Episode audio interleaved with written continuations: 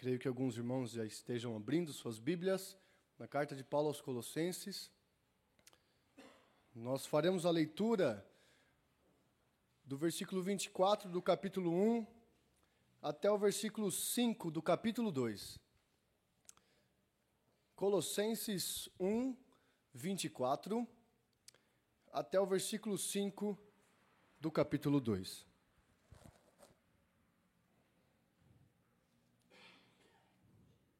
Acompanhe com atenção a leitura da palavra do nosso Deus. Agora, me regozijo nos meus sofrimentos por vós e preencho o que resta das aflições de Cristo na minha carne, a favor do seu corpo, que é a igreja, da qual me tornei ministro de acordo com a dispensação da parte de Deus, que me foi confiada a vosso favor para dar pleno cumprimento à palavra de Deus, o mistério que estiver oculto dos séculos e das gerações Agora, todavia, se manifestou aos seus santos, aos quais Deus quis dar a conhecer qual seja a riqueza da glória desse mistério entre os gentios, isto é, Cristo em vós, a esperança da glória. O qual nós anunciamos, advertindo a todo homem, ensinando a todo homem toda sabedoria, a fim de que apresentemos todo homem perfeito em Cristo. Para isso é que eu também me afadigo, esforçando-me o mais possível segundo a sua eficácia que opera eficientemente em mim. Gostaria, pois, que soubesseis quão grande luta venho mantendo por vós, pelos laudicenses e por quantos não me viram face a face, para que o coração deles seja confortado e vinculado juntamente em amor, e eles tenham toda a riqueza da forte convicção do entendimento, para compreenderem plenamente o mistério de Deus, Cristo em quem todos os tesouros da sabedoria e do conhecimento estão ocultos. Assim, digo para que ninguém vos engane com raciocínios falazes, pois, embora ausente quanto ao corpo, contudo em espírito estou convosco, alegrando-me e verificando a vossa boa ordem e a firmeza da vossa fé. Oremos. Pai, a tua palavra foi lida e nós te pedimos misericórdia para que a compreendamos esteja com o teu povo, esteja com a tua igreja, esteja com o teu servo. Em nome de Jesus. Amém. Meus irmãos, preste atenção. John Piper, em seu livro Alegrem-se os povos, diz a seguinte frase: A cruz não é um fardo para carregar, é um instrumento de dor e execução. Vou repetir, se você não prestou atenção, preste muita atenção. John Piper diz o seguinte: A cruz não é um fardo para carregar, é um instrumento de dor e execução. Não fora isso que aconteceu com nosso Senhor Jesus Cristo? Ele não apenas a carregou, como também ela foi um instrumento doloroso em sua vida e o executou. E meus irmãos, eu quero a atenção de vocês para que vocês entendam da mesma maneira que Paulo entendeu ao iniciar esse texto que nós lemos. Afinal, o texto inicia da seguinte forma: versículo 24. Agora me regozijo nos meus sofrimentos por vós. Paulo, meus irmãos, sabia que ele deveria sofrer que ele sofreria. Foi isto que Deus disse a Ananias quando disse a ele: Vá, se encontre com meu servo Paulo, e eu mostrarei a ele o quanto importa sofrer pelo meu nome. Paulo disse a Timóteo que sofria pela salvação daqueles que, que são de Deus. Paulo, em outras cartas, testifica do sofrimento que ele teve em sua carreira ministerial, em sua vida missionária. Paulo sabia que sofreria. Paulo sabia que sofreria. E é por isso que ele inicia esse texto, após exaltar a Jesus Cristo, após dizer que Jesus Cristo é o próprio Deus, ele inicia o texto dizendo: Agora, agora me regozijo nos meus sofrimentos por vós e preencho o que resta das aflições de Cristo. E antes de entrar definitivamente no nosso tema e na nossa proposição, eu quero que os irmãos se atentem bem para essa frase que nós acabamos de ler. E preencho o que resta das aflições de Cristo. Eu quero muita atenção dos irmãos, porque numa rápida e primeira leitura pode dar a sensação de que Paulo fazia, fez algo e fazia algo para obter algo. Ou seja, eu estou fazendo algo porque Cristo não completou a sua obra. E por isso eu preencho, mas calma, meus irmãos. Não é isso que eu estou afirmando. Pode vir esses questionamentos em nossa mente. Como assim Paulo tem de preencher o que resta das aflições de Cristo? E para que nós tenhamos um entendimento correto deste, desta frase, deste verso, é lícito que confirmemos a suficiência de Cristo e de sua obra. De maneira inspirada, inerrante, Deus usou Paulo para que antes de dizer que ele sofria e preenchia o resto das aflições de Cristo, dos versículos 13 a 23 do capítulo 1, ele exalta Cristo. Ele diz no versículo 16: Nele foram criadas todas as coisas.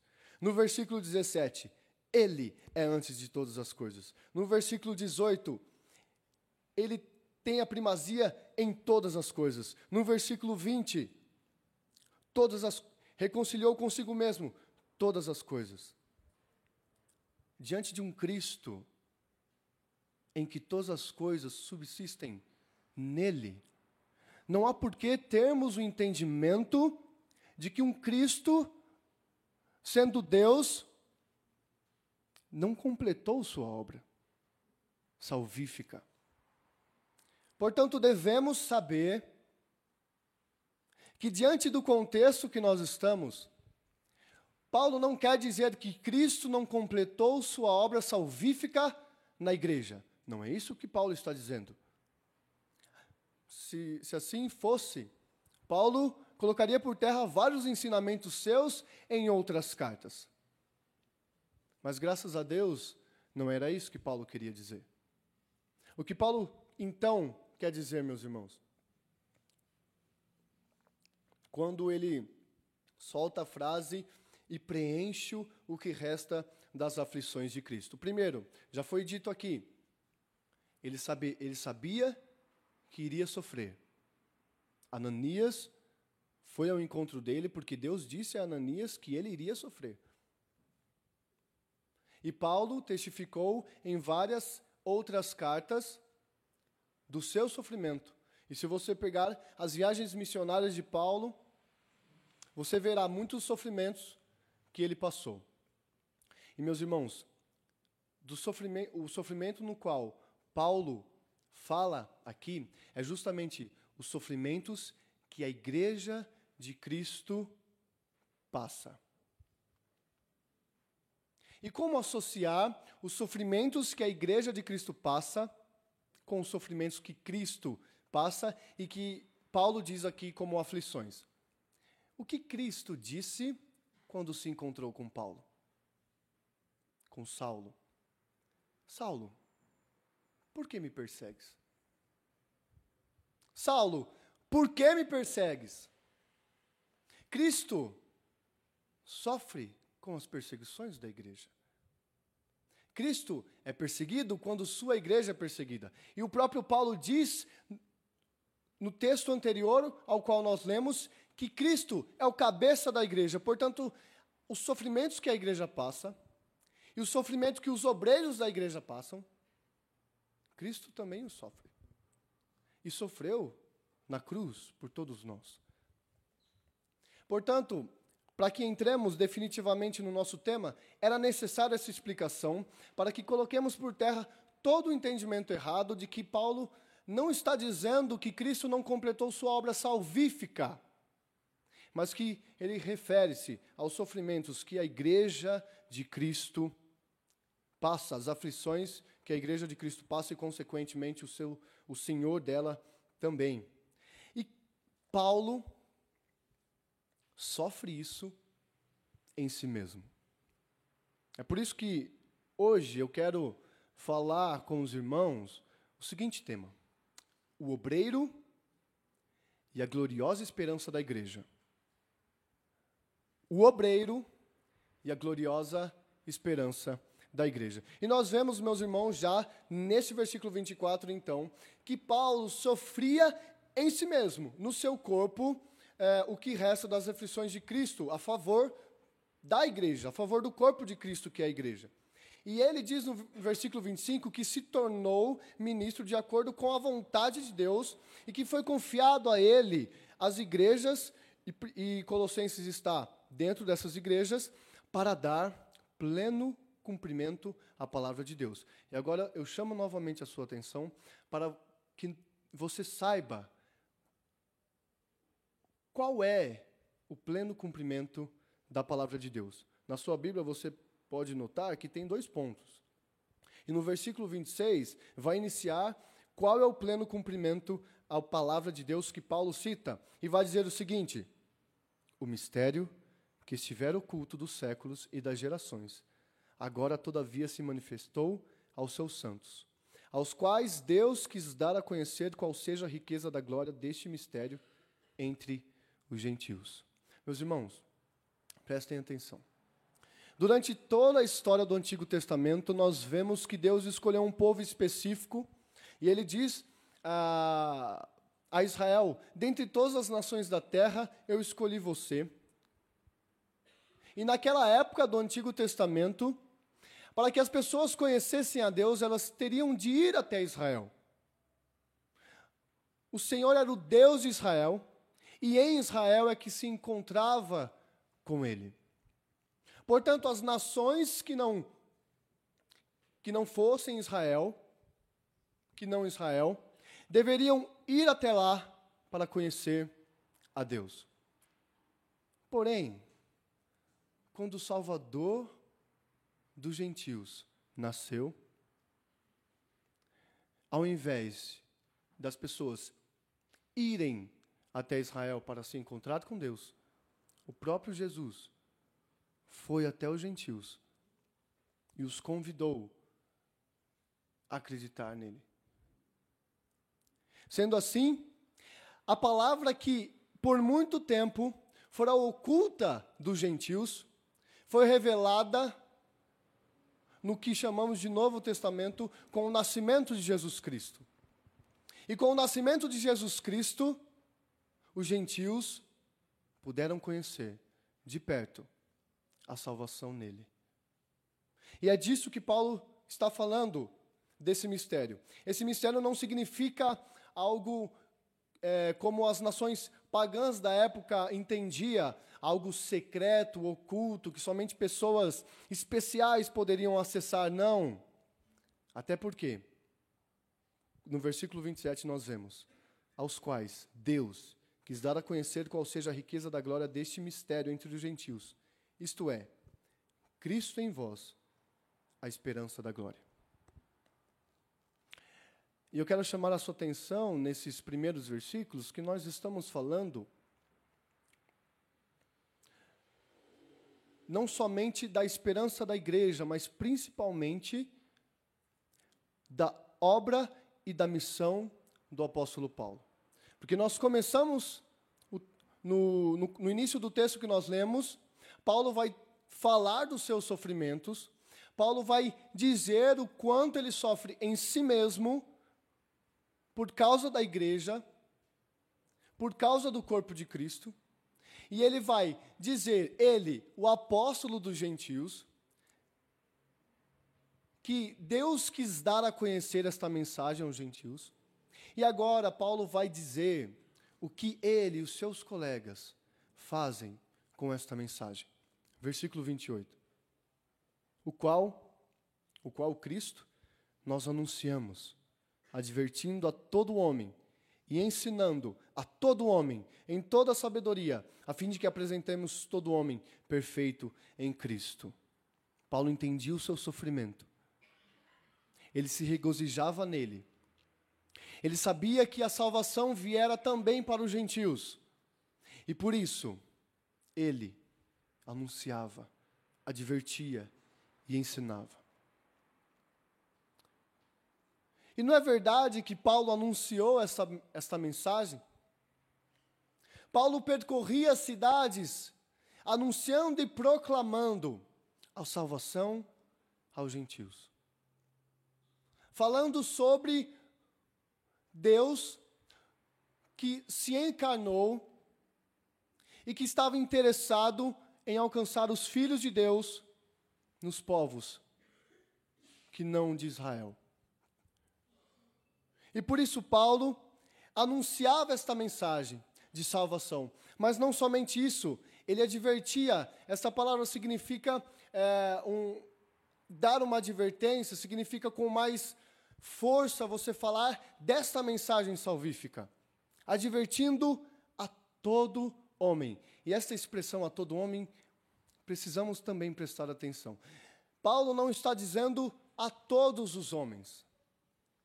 Ou seja, o interesse de Paulo não era, e ele sabia que não era que todos os homens da face da terra fossem salvos, mas que todo homem no qual ele anunciava e advertia, por inteiro, fosse ensinado e recebesse o anúncio da salvação aos gentios. Portanto, todo homem não significa todos os homens, e sim o homem por completo. E Paulo, o apóstolo dos gentios, em sofrimento, anunciava, advertia e ensinava todo homem em toda sabedoria. E ele mesmo diz o propósito desta carreira, desta missão que ele tinha, que era a fim de que apresentemos todo homem perfeito em Cristo. Essa palavra indica, essa palavra perfeito indica a maturidade. Sabemos, meus irmãos, que hoje temos o nosso corpo de morte atrelado ao nosso corpo de vida. E logicamente, por enquanto, não seremos perfeitos. Não faremos as coisas perfeitamente. Mas a mensagem que Paulo prega é para que todos os homens cresçam em maturidade, a fim de que no dia, naquele dia, todos nós sejamos apresentados, aí sim, perfeitos em Cristo. Todos aqueles nos quais Deus quis dar a conhecer qual seja a riqueza da glória desse mistério.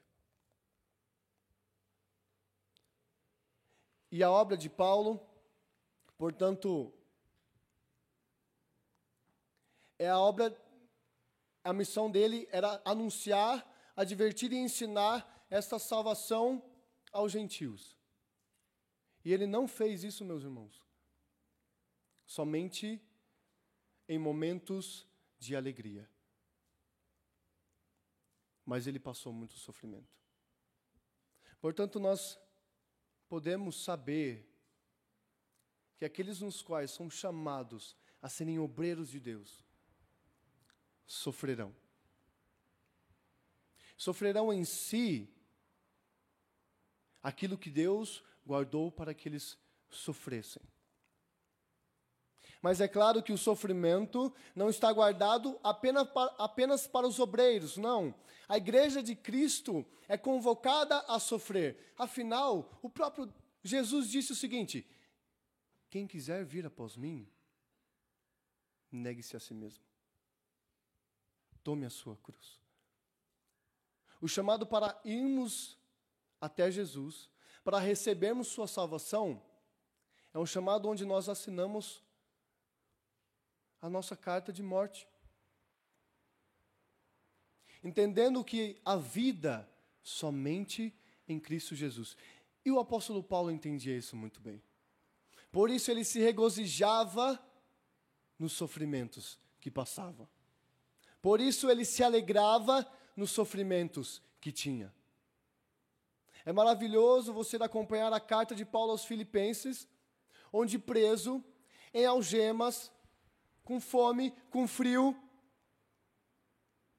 adverte aqueles, aquela igreja a se alegrar.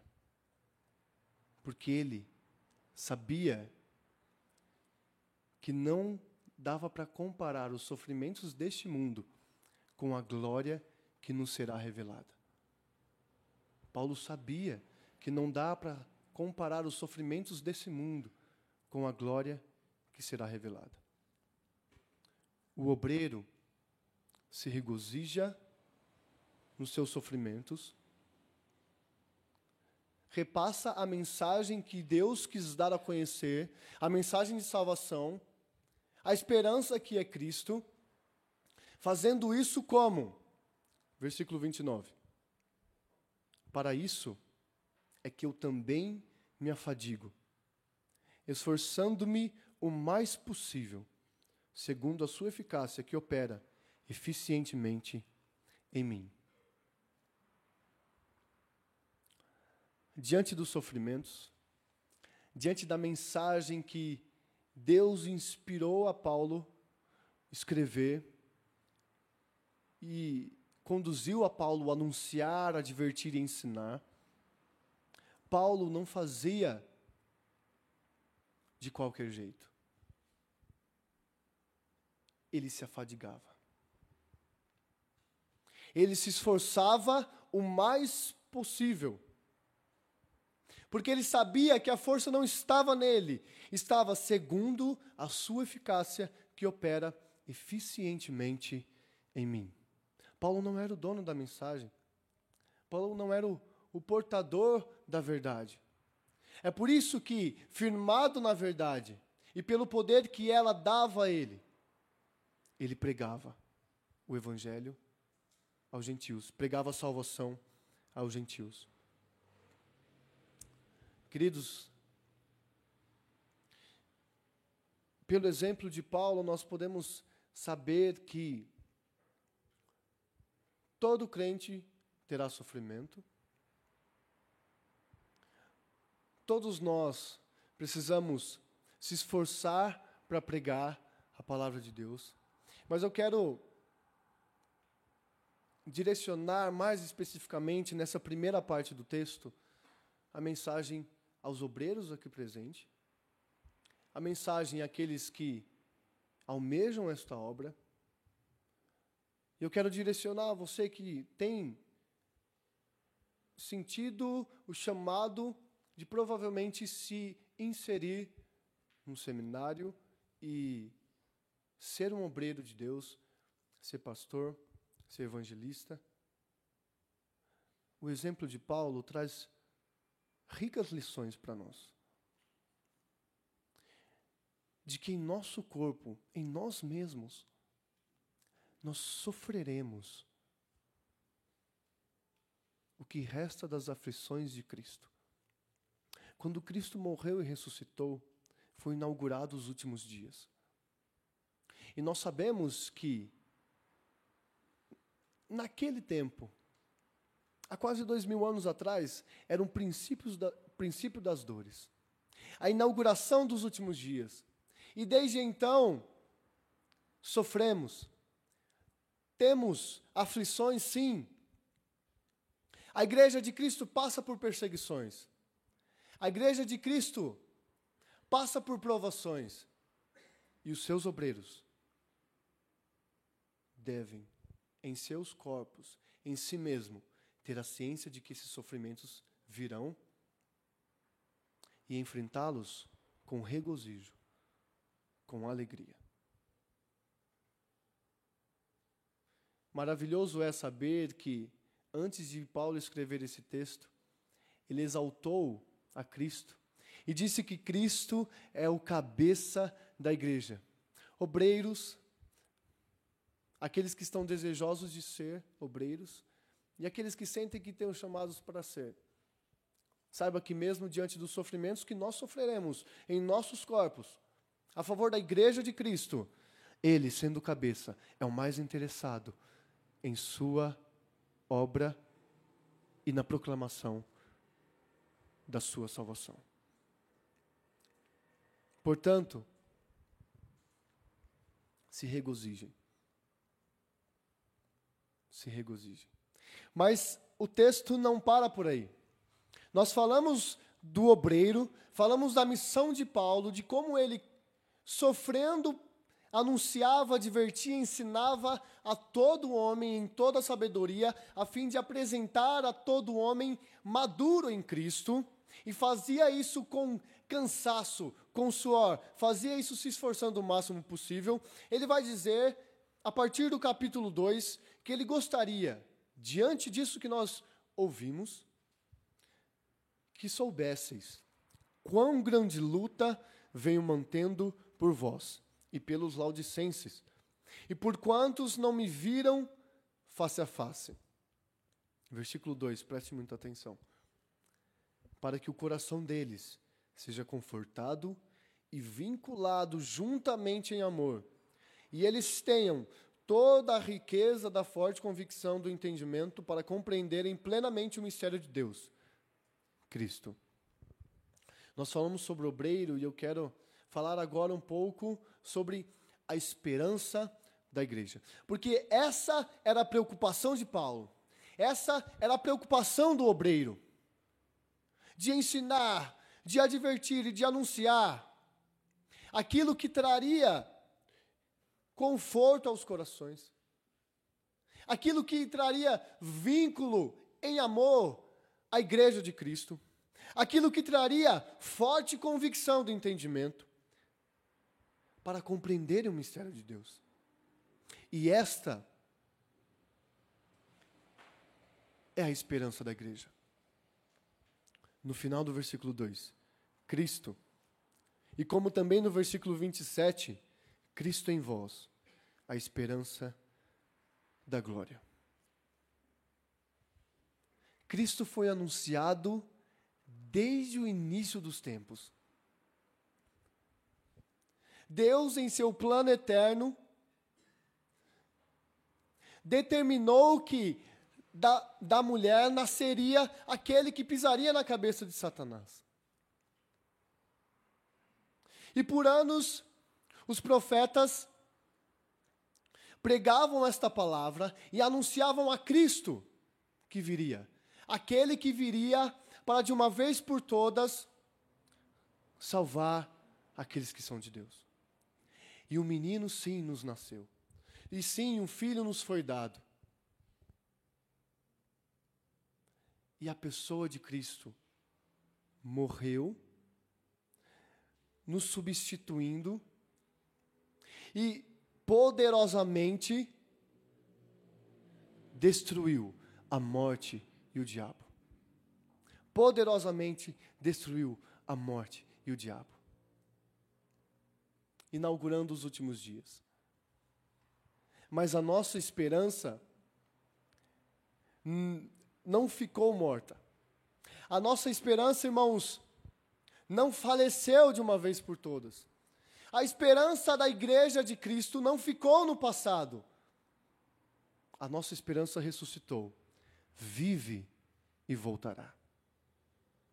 O que nos move a vivermos esperançosos, a vivermos em regozijo, a vivermos em júbilo, porque Cristo é o nosso cabeça e Ele voltará. E Ele é a nossa esperança. O mistério de Deus foi revelado. Deus quis dar a conhecer à igreja a esperança da glória. E como igreja, precisamos ter forte convicção do entendimento para compreender isso.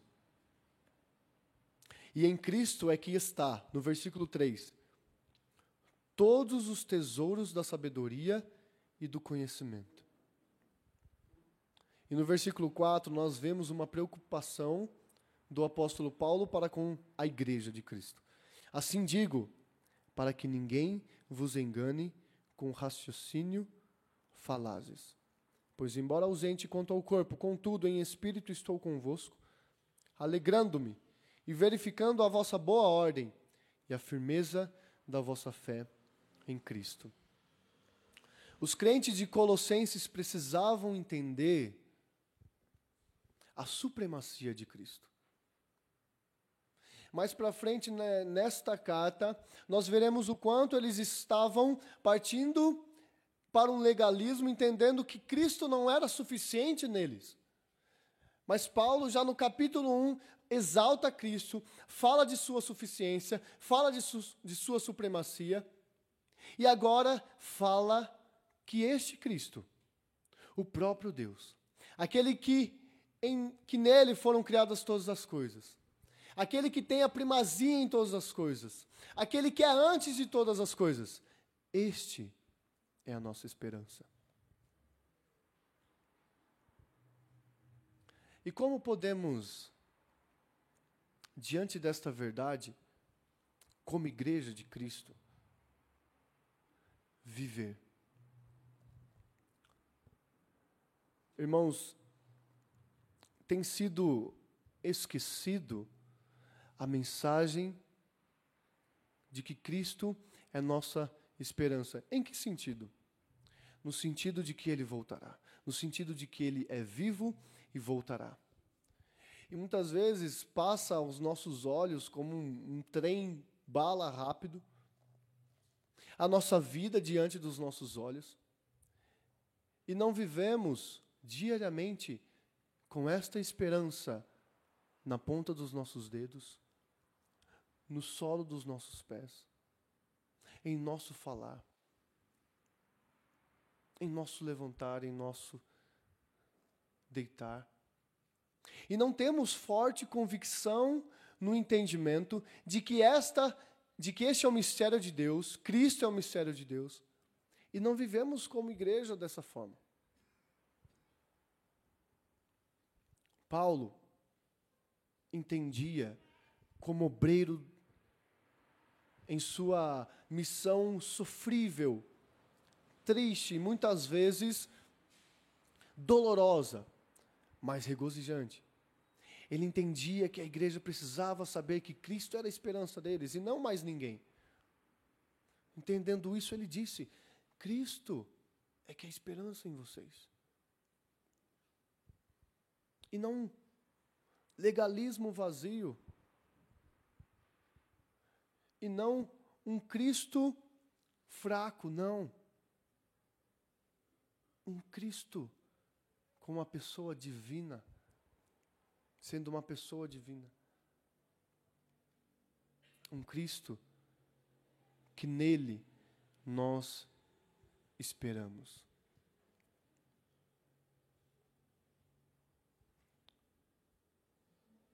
E Paulo encerra o texto que nós lemos, dizendo que, embora ausente quanto ao corpo, contudo é espírito, estou convosco, alegrando-me e verificando a vossa boa ordem e a vossa firmeza, e a firmeza da vossa fé em Cristo. O obreiro se preocupava com a gloriosa esperança da igreja. E por isso, o obreiro anunciou, advertiu e ensinou a igreja para apresentar todo homem maduro em Cristo. E os advertiu dizendo qual era a sua esperança. E nós, diante dessa mensagem, não podemos viver mais um dia sem nos lembrarmos dessa esperança, que é Cristo.